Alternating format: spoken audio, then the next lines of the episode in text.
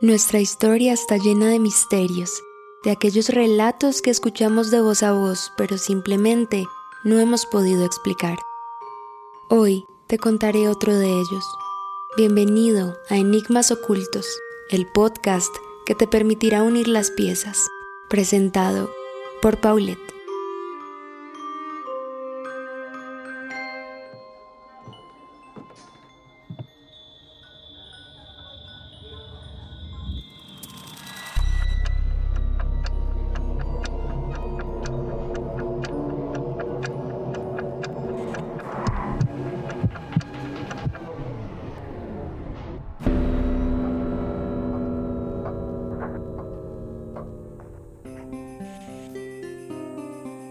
El mundo ha visto nacer seres que parecen iluminados por la gracia divina, hombres y mujeres capaces de ofrecer su conocimiento como fuente de inspiración sin fecha de caducidad, seres humanos que sin explicación alguna desarrollan las facultades para aportar discernimiento a los enigmas ocultos de la existencia misma. Hablar acerca de estos seres que nacieron con apariencia humana pero el menester de la ciencia y el arte es todo un reto. Muchas cosas se han dicho y los ojos de la humanidad están puestos en aquellos sujetos místicos que años después de haber fallecido siguen aportando grandemente al desarrollo de la humanidad. Por esta razón, este tema es quizás uno de los más difíciles de abordar, porque si bien existen miles de artículos, videos, documentos y rastreos históricos que permiten contemplar con meticulosidad la vida y obra de los grandes conocedores y estudiosos de diferentes épocas, también es un campo minado que si no se aborda de la manera precisa y no me refiero a ir de la mano con la historia, podría resultar en un verdadero juicio de valor sobre lo que se considera cierto y de lo que aún se desconoce en torno a estos misterios. Porque sí, es correcto afirmar que la existencia de cada una de estas grandes mentes de la historia es todo un misterio. Basta con echar un vistazo a la vida de Albert Einstein, Marie Curie, William Shakespeare, Mary Shelley, Charles Darwin, Miguel Ángel o Mozart para entender que el mundo ha visto genios en todas las disciplinas y se ha beneficiado con los avances que cada uno hizo de sus respectivos campos de conocimiento. Todos y cada uno de ellos, entre muchas otras mentes brillantes que conforman la historia de la humanidad, han hecho de sus campos lo que son hoy en día. La literatura, la música, la ciencia, el arte, la pintura, todos trabajando desde sus respectivos tiempos y espacios, contribuyeron enormemente al avance y el desarrollo del ser humano en sus diferentes facetas. No obstante, sin el ánimo de restarles importancia, porque como ya se ha dicho, les debemos a estas mentes la apertura a los campos y contribuciones nunca antes vistas, hace más de 500 años existió un hombre que fracturó las concepciones de una época y debido a su transversalidad marcó la historia desde las diferentes disciplinas a las cuales se dedicó con suma precisión y obediencia. Leonardo da Vinci es quizás uno de los genios más importantes de la historia, no solo por su contribución al arte, disciplina en la que se le reconoce, sino también en diferentes campos totalmente distintos unos de otros. Fue un hombre íntegro y capaz de aprender desde la experiencia y con la experticia de los más conocedores. Le bastaba sumarse a la campaña artística de un maestro para desarrollar, incluso mejor de lo que cualquier erudito de la época se podía imaginar, cualquier técnica, dibujo y concepto del arte, a tal punto que, reconociendo la importancia de sus referentes, se convirtió en uno. Ahora hay mucho más de qué hablar. Si nos dirigimos, por ejemplo, a la anatomía, no se sabe con exactitud la razón por la cual se interesó en este campo. Pudo ser el ímpetu para crear obras artísticas que se asemejan lo más posible al ser humano, o simplemente el fuero interno de un hombre polímata y una facilidad casi divina para adquirir conocimiento. Sea cual sea la razón o el móvil que impulsó a Da Vinci a aprender acerca de anatomía, a él se deben los primeros acercamientos reales a las complejidades del cuerpo humano. Según los estudios que se han realizado a los códices o los cuadernos de apuntes, se ha determinado que Da Vinci fue el primero en ilustrar cortes anatómicos con fines de reconocimiento.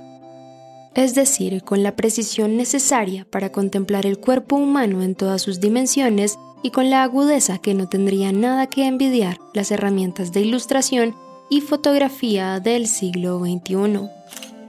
Y esto es solo el comienzo, porque dejando de lado sus aportes al arte, a la anatomía y la fisionomía, sobre las cuales volveremos más adelante, Da Vinci se caracterizó por su interés en la ciencia, las matemáticas y la ingeniería.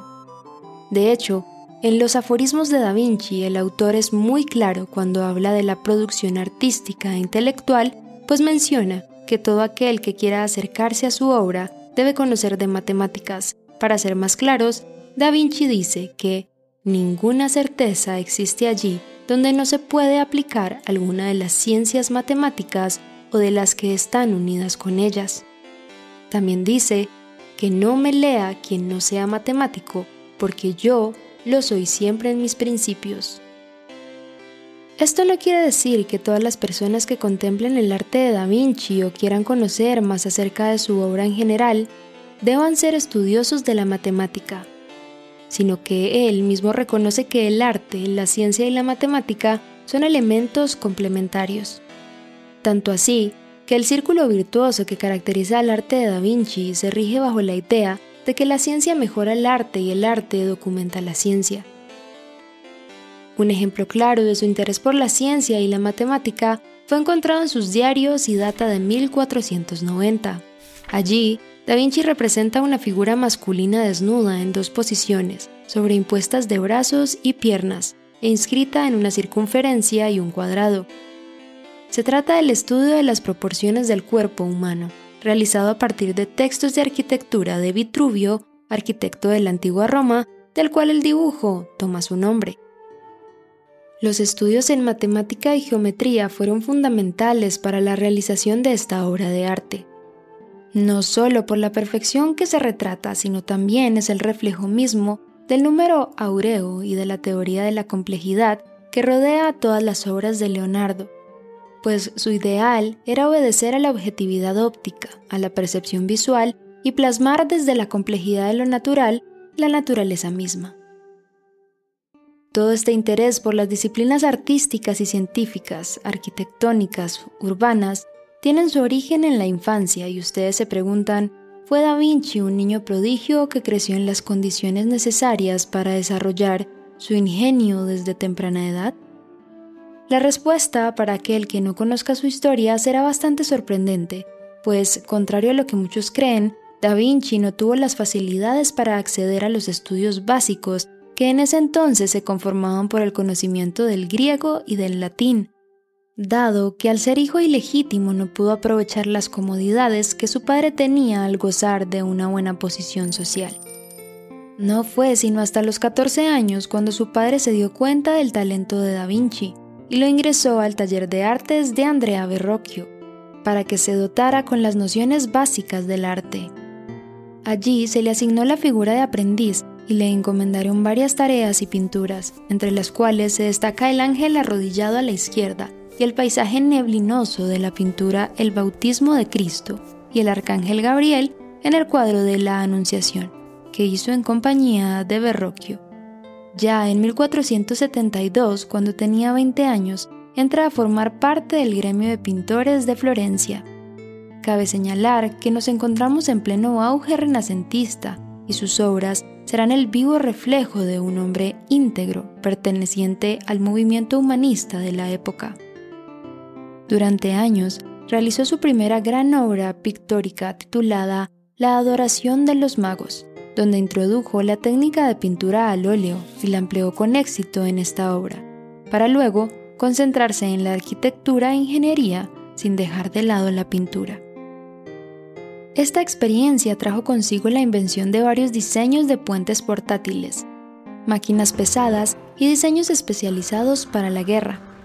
En simultánea, como lo hemos mencionado, seguía cultivando su pasión por la pintura, y fue entonces cuando colaboró con el matemático Luca Pacioli en la realización de su obra La Divina Proporción y realizó las dos versiones de la Virgen de las Rocas. En ella incorporó una nueva técnica llamada el sfumato, la cual consiste en multiplicar las capas de pintura para así conseguir un efecto difuminado y lograr una percepción de mayor profundidad en la pieza central. Posteriormente, de 1495 a 1497, trabajaba en una de sus obras más características y menos reconocidas en la época, La Última Cena. Originalmente esta obra fue pintada a modo de mural en el monasterio de Santa María delle Grazie, con la finalidad de dar inspiración a los monjes mientras disfrutaban de sus alimentos. Debido a la técnica que usó Da Vinci para su elaboración, el mural se encuentra en condiciones críticas y su deterioro fue prematuro. En torno a esta obra, se ha especulado mucho y se han fabricado teorías que responden al estilo del pintor, pero también a ciertas discordancias de las cuales se dieron cuenta muchos autores años después. Es el caso de Dan Brown, quien en su obra célebre menciona ciertos elementos que vuelven la mirada al magnífico mural de Da Vinci. Uno de estos elementos es la precisión y la concordancia fisionómica de los personajes bíblicos, pues nunca antes se habían retratado con tanta semejanza al ser humano. Por otro lado, Brown menciona que el personaje que aparece a la derecha de Jesús no es en realidad su discípulo Juan, sino que se trata de María Magdalena. Esta teoría creció debido a que Da Vinci pintó al personaje sin barba y con trazos realmente finos, en comparación con los otros personajes masculinos. En el mural también hay otro personaje que le está dando la espalda a Jesucristo, y varios autores comentan que es un autorretrato del mismo Leonardo da Vinci. Con relación a los acontecimientos históricos de la época y su influencia en el trabajo de da Vinci, luego de la invasión por parte del rey de Francia a Milán, Leonardo realizó algunos aportes en calidad de arquitecto e ingeniero. Sin embargo, volvió a posicionarse en el campo artístico cuando, en 1503 y 1506, pintó su obra más famosa, la Mona Lisa o la Gioconda, obra que ha generado millones de teorías conspirativas, así como cientos de manifestaciones artísticas dada su particular imagen. Históricamente, esta pintura ha cautivado al mundo entero, dadas todas sus particularidades, pero principalmente por su sonrisa. En torno a esta imagen existen varias hipótesis. La primera se debe a que gracias a la técnica del sfumato, característica de las obras de Da Vinci, la sonrisa de la Mona Lisa parece perderse según el ángulo desde el cual se le observe. Segundo, dado su particular semblante, se han realizado estudios donde se menciona que pueden ser un autorretrato de Leonardo da Vinci versión femenina. Esta teoría se sustenta debido a que el autor siempre manifestó cierta afinidad por la obra y nunca se separó de ella. Existen otros análisis de la naturaleza de esta obra, los cuales provienen de una supuesta obsesión que presentaba Da Vinci por los espejos. Para sustentar un poco mejor esta idea, en los cuadernos donde Leonardo plasmaba con suma precisión sus ideas, las pocas inscripciones que se encuentran están escritas de derecha a izquierda y no de izquierda a derecha, conforme a la escritura tradicional. Este elemento ha sido causal para que se desarrolle una teoría en torno a que no solo sus apuntes estaban construidos mediante el uso del espejo, sino que en muchas de sus obras pictóricas el uso de este elemento habría constituido una forma de dejar otros mensajes ocultos en las obras. Al revisar la obra de la Anunciación, cuando este cuadro se antepone en modo de espejo, la Virgen se convierte en otro personaje, centrado en el cuadro, con extremidades perfectamente centradas. Otro de los casos es el cuadro titulado Salvator Mundi, del cual no se puede atribuir del todo a la autoría de Da Vinci. Recordemos que entre los 20 cuadros que han llegado a la actualidad como obras de Da Vinci, solo 10 han sido reconocidos propios del visionario renacentista, entre ellos la Gioconda, el hombre de Vitruvio, la Última Cena y la Virgen de las Rocas. El caso de Salvator Mundi ha generado mucha controversia porque recientemente, luego de subastarse en 400 millones de dólares, surgió la teoría de que no fue hecho por Da Vinci. Esto se sustenta en dos cuestiones fundamentalmente. Primero, la forma característica que tenía Da Vinci de retratar, pues al observar sus obras, los personajes se encuentran semiladeados, mientras que el Jesús de Salvador Mundi se encuentra totalmente recto. Segundo, la esfera que tiene Jesús en la mano está dibujada de manera equívoca, pues es conocimiento general que las esferas de cristal reflejan la realidad de cabeza o al revés, y en el cuadro el reflejo se encuentra de manera regular. Muchos han dicho que este detalle puede ser un error común del autor, pero la verdad es que este tipo de detalles no son propios de alguien como ya hemos visto. Tiene múltiples conocimientos científicos y matemáticos, y el cual se considera fan de la óptica y los espejos. En fin, otro misterio difícil de resolver. Entonces, ¿se puede afirmar que en la Gioconda también se utilizó el mismo efecto del espejo?